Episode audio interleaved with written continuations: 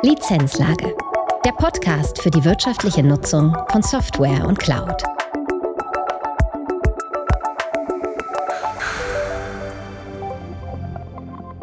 Herzlich willkommen zu einer neuen Folge der Lizenzlage. In der heutigen Folge geht es um die Freigabe von Standardsoftware, bevor diese das erste Mal im Unternehmen eingesetzt oder beschafft wird. Der Softwarefreigabeprozess ist einer der wichtigsten Prozesse im Software Asset Management. Allerdings ist die dauerhafte Durchführung des Prozesses aufwendig und führt regelmäßig zu Konflikten mit den Fachbereichen. Holger Hoheisel, Geschäftsführer der CCP, ist im Gespräch mit Dietmar Tullner. Dietmar ist Software-Lizenzmanager beim Südwestrundfunk und beschreibt, wie der Softwarefreigabeprozess im SWR erfolgreich umgesetzt wurde und nachhaltig betrieben wird. Viel Spaß bei dieser Folge. Herzlich willkommen zu einer neuen Folge der Lizenzlage. Mein Name ist Holger Hoheisel. Neben den Podcast-Apps wie Apple Podcast oder Spotify ist die Lizenzlage ja auch über www.lizenzlage.de zu erreichen. Und diese Webseite haben wir jetzt komplett renoviert. Es ist jetzt möglich, die Folgen zu kommentieren beziehungsweise über die Folgen auch zu diskutieren. Und es würde mich sehr freuen, wenn ihr diese Möglichkeit nutzt, um mit anderen Hörern oder mit uns ins Gespräch zu kommen, eure Anregungen zu hinterlassen oder sonstige Kommentare abzugeben. Wir freuen uns auf jeden Fall auf den Austausch mit euch. Das Thema der heutigen Folge ist der Softwarefreigabeprozess. Und dabei geht es nicht um die Freigabe von selbstentwickelten Code-Modulen oder ganzen Softwarepaketen, sondern es geht darum, dass eine Software, bevor sie das erste Mal installiert wird oder beschafft wird, nach bestimmten Kriterien abgeklopft wird. Und aus meiner Sicht ist das einer der wichtigsten Prozesse im Software Asset Management. Und seit vielen Jahren modellieren wir den Prozess und implementieren wir diesen Prozess im Rahmen der verschiedenen Projekte. Aber wir wissen auch, dass ein effizientes am Leben erhalten dieses Prozesses extrem schwierig ist. Und deswegen freut es mich sehr, heute einen ausgewiesenen Experten zu diesem Thema in der Lizenzlage begrüßen zu dürfen. Heute ist bei mir Dietmar Tullner. Dietmar Tullner ist Software-Lizenzmanager beim Südwestrundfunk, also beim SWR. Herzlich willkommen, Dietmar. Hallo, Holger. Dietmar, du bist ja wirklich ein Urgestein des Software-Lizenzmanagements, also wirklich viele, viele Jahre schon dabei. Und ich weiß, dass es bei uns sehr schnell gleich in die Details gehen wird. Deswegen vielleicht zu Beginn mal auch die wichtigste Frage und eine globale Frage. Was ist denn aus deiner Sicht denn das Ziel von so einem Softwarefreigabeprozess? Ja, das ist eigentlich eine ganz einfache Sache. Der Softwarefreigabeprozess ist ganz wichtig, damit die Risiken äh, im Betrieb gering gehalten werden können. Also man sagt ja, äh, so eine Freigabe endet in, einer Whitelist, also in, in äh, Anwendungen, die dann im Unternehmen mit wenig äh, Risiko betrieben werden können. Was natürlich bei einer einmaligen Prüfung immer so eine Gratwanderung ist, weil Software verändert sich und auch die Nutzung verändert sich. Das spricht ja dann dafür, dass es tatsächlich mehrere Freigaben geben muss, auch über so einen gesamten Lebenszyklus hinweg. Ja, ganz klar. Es muss natürlich äh, der, man sagt ja immer so schön, der Use Case, also der Nutzungs-, äh, der Anwendungsfall im Einzelnen auch äh, auf Veränderungen betrachtet werden. Auch die Regeln, also klassische Lizenzregeln, werden ja immer mal wieder nachgesteuert vom Lizenzgeber oder durch Aufkäufe von einem Lizenzgeber äh, an einen anderen, an einen Dritten übertragen, der eine ganz andere Auffassung von seiner äh, äh, zugekauften Anwendung hat und vielleicht sogar die ein oder andere vom Markt nehmen will oder äh, modifizieren will. Und äh, es gibt mannigfaltige Änderungen in so einem Lifecycle, der natürlich äh, immer wieder begleitet und äh, die Freigabe, die ich mal getroffen habe, äh, nochmal hinterfragt werden muss oder modifiziert werden muss. Ähm, jetzt sind wir gleich schon in den Lebenszyklus ähm, eingestiegen, aber vielleicht noch mal einen Schritt zurück ähm, dahin. Welche Themen müssen denn überhaupt in so einem Softwarefreigabeprozess geprüft werden? Um was geht es denn eigentlich? Ja, für mich geht es da in erster Linie um die äh, Nutzungsfreigaben. Klassische äh, Geschichte wäre ein IT-Security-Aspekt, äh, Verträglichkeit der Software mit anderen, äh, aber auch Datenschutzaspekte oder äh, Gesichtspunkte der Barrierefreiheit müssen geprüft werden, ob sie mit den entsprechenden Unternehmensrichtlinien in Einklang stehen. Ja, das heißt, kommt da jetzt auch so Themen, wir hatten jetzt tatsächlich verschiedene Anfragen gehabt von Unternehmen, die äh, nach Unterstützung gefragt haben, dass wir die verschiedenen Softwareprodukte auch entsprechend des Lieferketten-Sorgfaltspflichtengesetz, das ist immer so ein Mammutname, äh, prüfen sollten. Äh, spielt das bei euch auch eine Rolle? Ja, direkt sind wir jetzt da noch nicht konfrontiert worden, aber ich habe es schon äh, aus einer anderen äh, Seite äh, gehört, dass diese Lieferketten-Thematik äh, zunehmend äh, an Bedeutung gewinnt.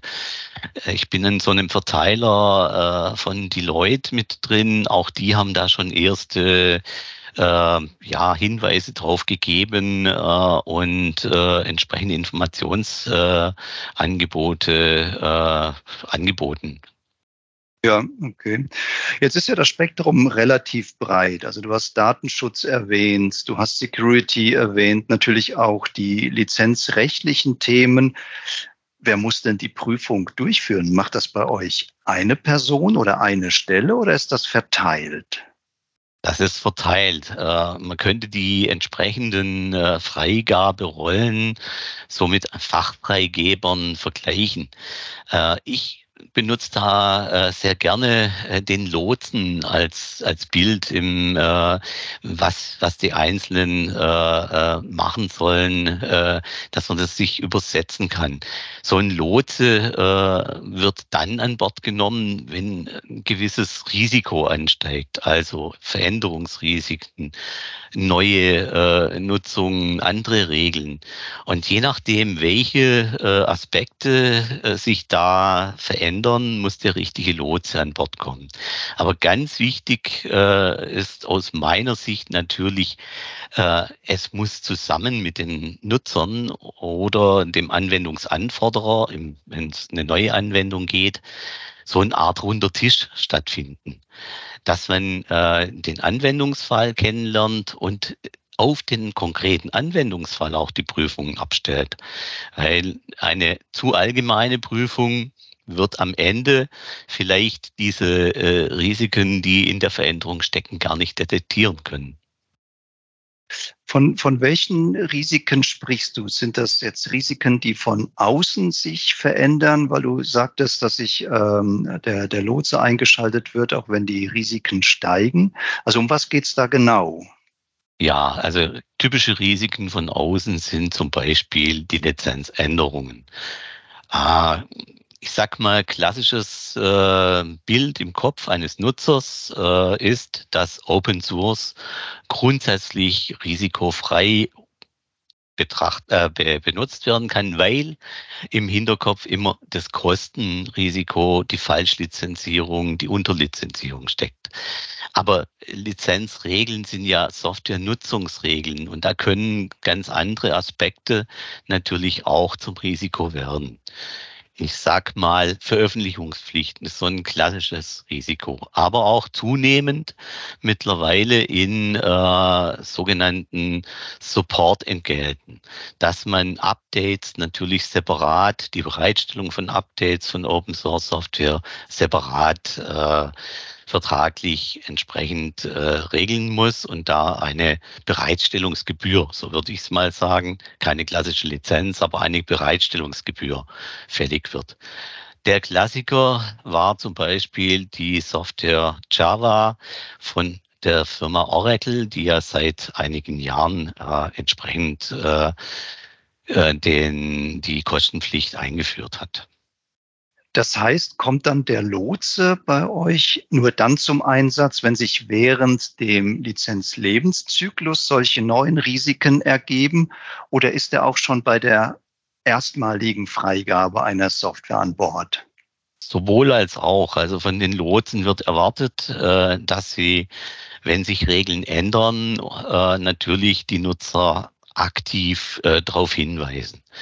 Äh, Im anderen Fall, äh, bei der Erstfreigabe, wird äh, so eine Art Checkliste durchlaufen, welche Fachfreigaben da zu erfolgen haben. Und äh, da in der letzten Zeit durch äh, vor allem Mietverträge ja äh, Verträge zyklisch erneuert werden und nicht mehr wie im klassischen Fall der Kauflizenzen. Äh, das Produktlebenszyklus in der Regel vom Nutzer selber bestimmt worden ist, mit Ausnahmen, wenn mal so ein äh, erweiterter Support ausläuft, äh, dann hat man natürlich eine viel höhere Flut an zyklischen äh, Wiedervorlagen, wo zum Teil dann auf Änderungen nochmals geprüft werden muss. Und diese Flut macht es äh, zunehmend äh, notwendig, dass man abgestuft freigibt. Wir haben da erste Versuche gemacht mit einer ersten Grobprüfung oder Schnellprüfung als Proof of Concept, wo wir uns den äh, Use Case vorstellen lassen vom Anforderer, und dann alle gemeinsam schon mal ausloten können, eher unkritisch oder eher kritisch. Und da, wo die äh, noch Fragezeichen äh, zu untersuchen sind, da wo es noch offene Fragestellungen gibt, da startet man dann in einer Pilotphase und hat dann einfach äh, eine schon mal Zeit, die, die Anwendung besser kennenzulernen, äh, macht dann in einem kleinen, begrenzten, sowohl zeitlich als auch von den Nutzerzahlen begrenzten Umfeld seine begleiteten Freigabeprüfungen. Und die dritte Phase ist dann die äh, letztendlich die Betriebsfreigabe, die zeitlich unbegrenzt erfolgt. Und die wird dann begleitet durch natürlich Veränderungsgeschichten, äh, äh, sobald eine Veränderung in diesem Produktumfeld, sei es äh, durch die Nutzung, sei es durch das äh, durch die Nutzungslizenz oder äh, zum Beispiel eine äh, Sicherheitswarnung von einer Stelle wie dem BSI, also Bundesamt für Sicherheit in der Informationstechnik, dann müssen natürlich die Lotsen von sich aus aktiv werden. Das heißt, für mich hört sich das an wie ein relativ aufwendiger Prozess, wenn ihr euch dann immer in einem großen oder einem größeren Gremium zusammensetzt. Prüft ihr denn tatsächlich jede Software? Äh, ist das denn möglich oder wie, wie macht ihr das? Habt ihr so Gremiumsmeetings einmal im Monat, wo dann alle neu freizugebende Software dann gemeinsam auf den Tisch kommt? Wie kann man sich das vorstellen? Ja, das wäre so der, das Ziel des Ganzen. Äh, angefangen haben wir diese Systematik im Rahmen von äh, Software as a Service äh, Freigaben. Und äh, da hat man sehr schnell festgestellt, dass es sehr aufwendig ist. Deshalb auch das mehrstufige Verfahren, dass man einfach äh, zuerst mal äh, am runden Tisch eine gemeinsame äh, Anforderungen äh, mit entsprechenden äh, Beispielanforderungsfällen äh, vorgelegt kriegt, damit man überhaupt vom selben redet. Weil wenn die Kette der Fachfreigaben sukzessive, schrittweise hintereinander erfolgt, dann äh, kann sein, dass der eine im einen Fall ein Detail auf, auf eine, ein bestimmtes Feature gelegt wird und äh, der nächste Fachfreigabe äh, mit einem anderen Blick auf eine andere äh, Umgebungs äh, Variable legt und äh, somit gar keine einheitliche Beurteilung äh, gegeben ist. Wenn man das richtig, korrekt durchführen will, ist der Prozess sehr aufwendig, aber ähm, die, eine aufwendige Erstprüfung und äh, mit entsprechenden Schwerpunktsetzungen zahlen sich dann bei den Folgeprüfungen aus. Man kann dann nur noch äh, kurz ab äh, ob sich Veränderungen im einen oder anderen äh, Feld äh, ergeben haben und ansonsten die Anwendung laufen lassen, wie sie gestartet ist.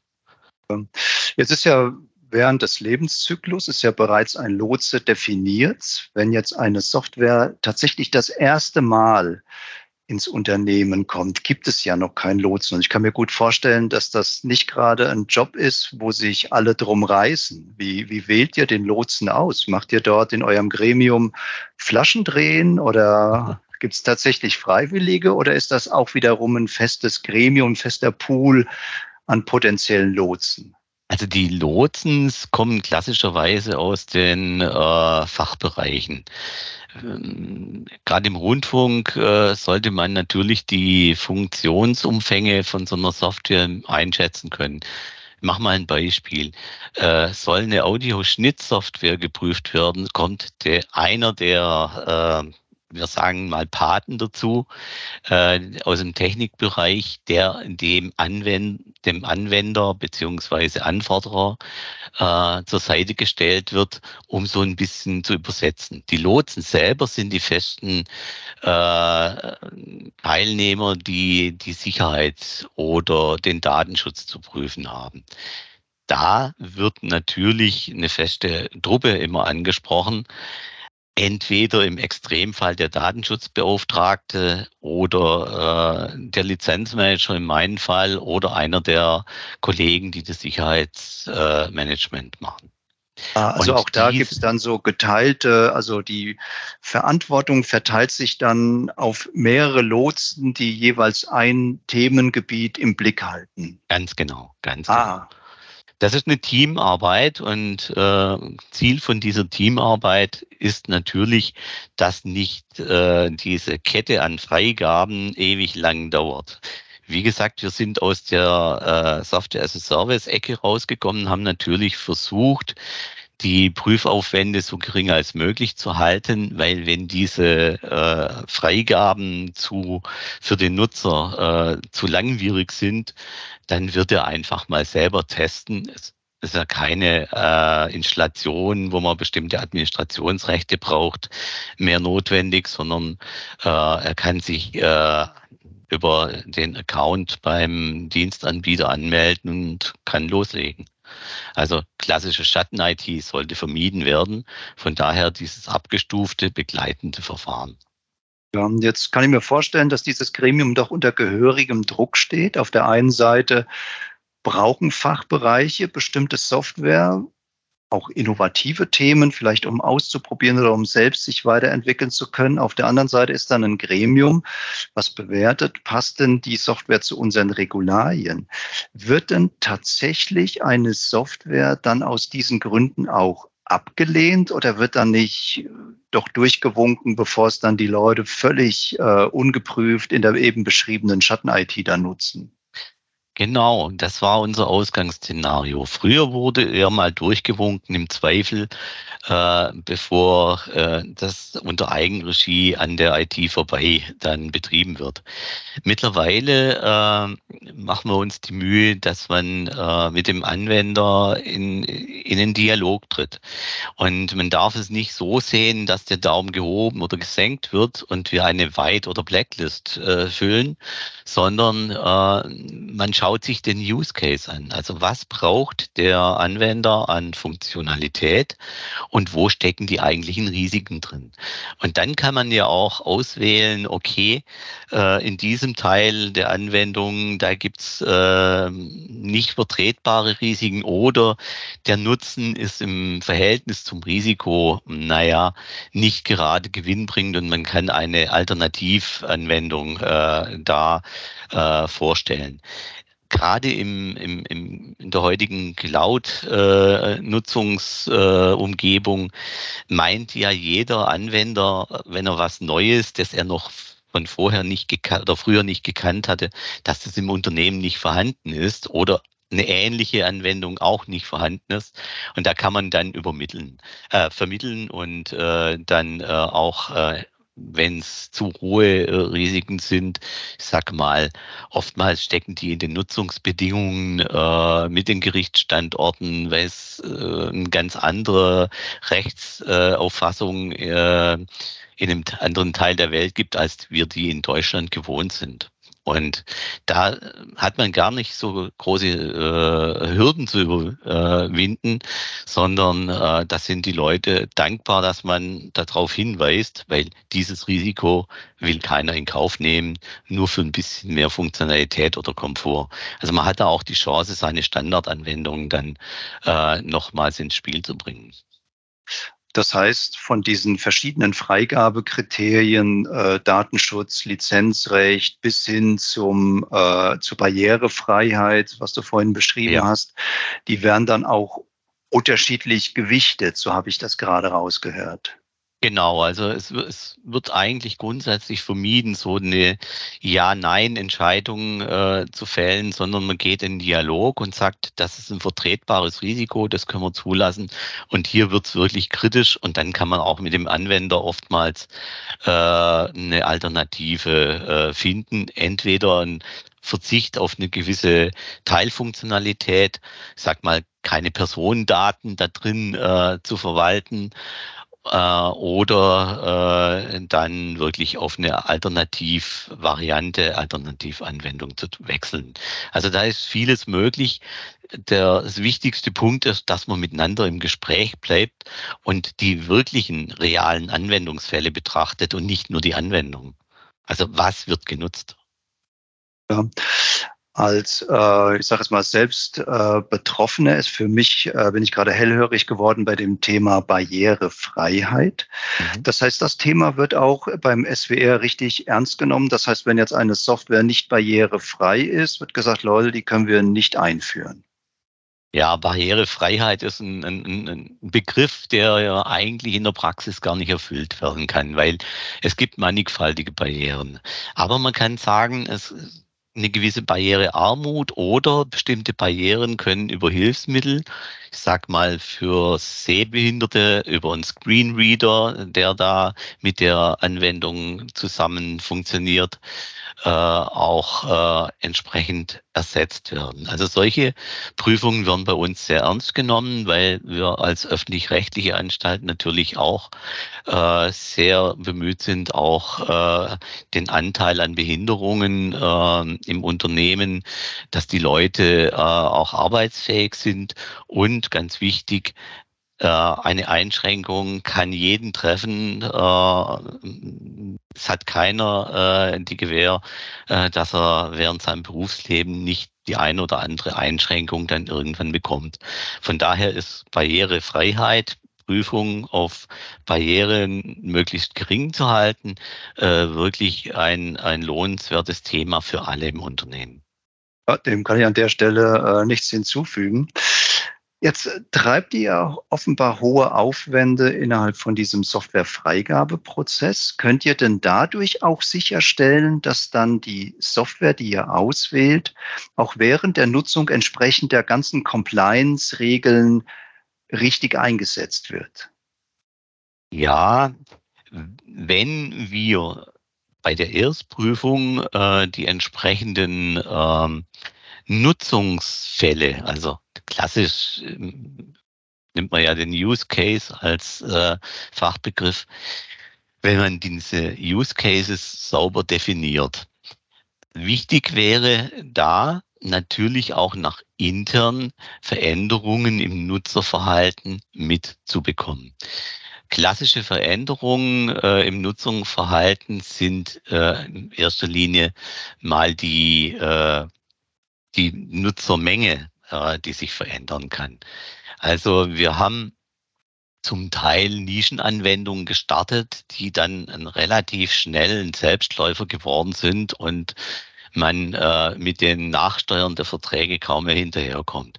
Das heißt, so, ein, so eine Nutzung sollte in der heutigen Zeit auch gemietet werden. Software Metering ist mittlerweile in, eine Geschichte, auf die würde ich als Lizenzmanager nicht mehr verzichten zumal auch andere Dinge äh, an Risiken dann vielleicht relativiert werden können. Ich sag mal, eine Sicherheitswarnung äh, vom Bundesamt für Sicherheit in der Informationstechnik herausgegeben.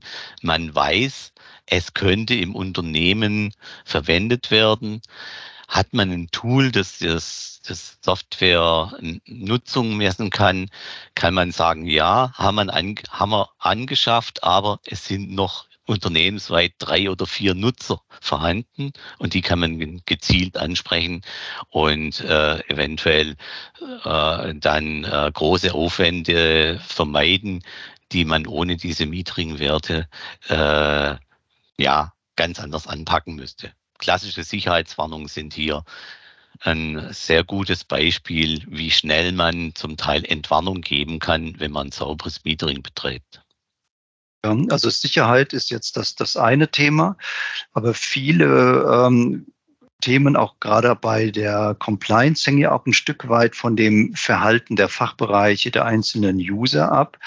Und es gibt ja in dem Konstrukt, wie du es beschrieben hast, ja vermutlich ein Informationsgefälle. Das heißt, die Teilnehmer an dem Gremium, die Lotsen sind natürlich sehr gut informiert. Mhm. Die Fachbereiche, die User vermutlich eher, eher weniger. Wie bekommt ihr die wesentlichen Informationen denn in die große Userschar rein, wenn es jetzt über zwei, drei betroffene Anwendungen hinausgeht, so wie du es eben mhm. beschrieben hast? Das fängt schon an bei der Erstfreigabe. Wir sind bemüht, dass man äh, dem Anforderer, bevor er überhaupt äh, die Software nutzt, selbst, dass wir ihm ja so einen Paten mitgeben. Das heißt, jemand aus dem Fachbereich, der für ihn so ein Sparringspartner äh, äh, sein kann. Und äh, dieser äh, Sparingspartner kann dann auch äh, ja gewisse Dinge erklären, Veränderungen äh, kommunizieren. Äh, das Ganze ist so eine begleitende, abgestufte äh, Geschichte, ähm, weil abstrakte Regeln äh, können oder werden nur befolgt, wenn sie verstanden werden. Und äh, diese, diese Geschichte äh, einfach äh, eine Nutzung, sag mal, in einem Self-Service-Portal anklicken und ich habe sie zur Verfügung, äh, da sehe ich eine große Gefahr drin, äh, dass schlichtweg diese Nutzungsbedingungen, die Lizenzregeln beschreiben, was darf ich damit, was darf ich nicht, äh, einfach ähm, ja im Sande verlaufen, zum Teil gar nicht bekannt sind oder einfach nicht verstanden werden. Übrigens trägt da äh, diese berühmte englische Abkürzungsflut äh, ordentlich dazu bei. Ich sage nur Euler End User License Agreement jeder weiß, es ist ein Häkchen, das muss ich setzen, damit ich überhaupt äh, eine Software verwenden kann. Aber keiner schaut rein, was wirklich drin steht. Und da muss man einfach eine Übersetzungsarbeit liefern, äh, muss äh, bestimmte Passagen dann äh, klar rausfiltern und diese, äh, sage ich mal, Hürden, die da drin sein können, dann einfach vor der Erstnutzung auch nochmal besprechen und dann halt äh, im Gedächtnis äh, der Nutzer äh, verankern. Awareness, das nächste englische Begriff, das Bewusstsein, bewusster Umgang mit Regeln kann nur gelingen, wenn die Regeln bekannt sind und verstanden werden. Wir haben jetzt, äh, kenne ich das bei, von CCP von uns selbst. Äh, wir müssen zum Beispiel einmal pro Jahr so eine Schulung machen, inklusive Prüfung zum Thema Datenschutz und zum mhm. Thema Security. Äh, jetzt habe ich das gerade mir mal vorgestellt, jetzt zu den ganzen Lizenzbedingungen, Compliance-Regelungen bei der Softwarenutzung. Ähm, wenn man das jetzt einmal zu Beginn des Lebenszyklus einmal hört, ähm, ist es ja vermutlich im Laufe der Zeit irgendwann auch wieder vergessen. Also ist es denn vorstellbar oder macht ihr das denn vielleicht jetzt schon, dass ihr analog zu Datenschutz und Security auch solche jährlichen ja, Lizenz-Rechts-Awareness-Trainings durchführt? Ja, aufgrund der Vielfalt ist das schwierig. Also die Zahl der Anwendungen äh, wird mit der Zeit immer größer. Ich sag mal, der so ein bisschen diese Online-Nutzung, diese Web-Nutzung führt dazu, dass man äh, viel kleinteiliger unterwegs ist. Bei den großen Standardanwendungen wäre sowas noch vorstellbar gewesen. Sagen wir mal, in der Zeit, als wir hauptsächlich mit Kauflizenzen unterwegs waren, so Standzeiten von einem Office-System, äh, von zehn Jahren, vielleicht mit Glück sogar ein bisschen mehr, mit kleinen Retuschen bei, bei äh, funktionalen Erweiterungen, die aber nicht auf alle äh, Nutzer ausgebracht äh, werden mussten. Da konnte man sich sowas noch vorstellen. Heute würde ich sagen, muss man sich an den Veränderungen äh, ähm, orientieren. Da, wo ein Risiko sich verändert, da muss nachgeschult, da muss informiert werden, da muss aufgeklärt werden. Ich sag mal, bei wenn ein, äh, ein, ein Lizenzprodukt oder eine, ein Lizenzgeber äh, von einem Konkurrenten ähm, äh, übernommen wird, dann kann man äh, darauf gehen, dass sich auch die Nutzungsregeln ändern, weil der neue Lizenzgeber eine andere Art der allgemeinen Geschäftsbedingungen pflegt und ab dem nächsten Update oder Veränderung, dem Folgevertrag, hat man eine ganz andere Basis. Sowas muss man moderieren, sowas muss muss man nachsteuern und das muss man aktiv äh, dann äh, die Informationen aktiv streuen. Also ich würde es nicht in festen Zyklen machen. Ja, ja, das klingt sinnvoll. Wenn man jetzt überlegt, der Prozess ist relativ aufwendig und man guckt jetzt, wo kann ich denn Aufwände reduzieren?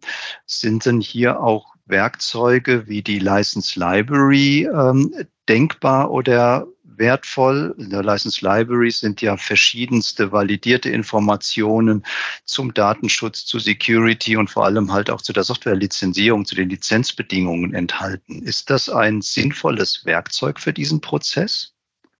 Also mit der License Library äh, wurde meiner Meinung nach eine ganz, ganz wichtige Lücke für äh, Fachfreigeber äh, geschlossen.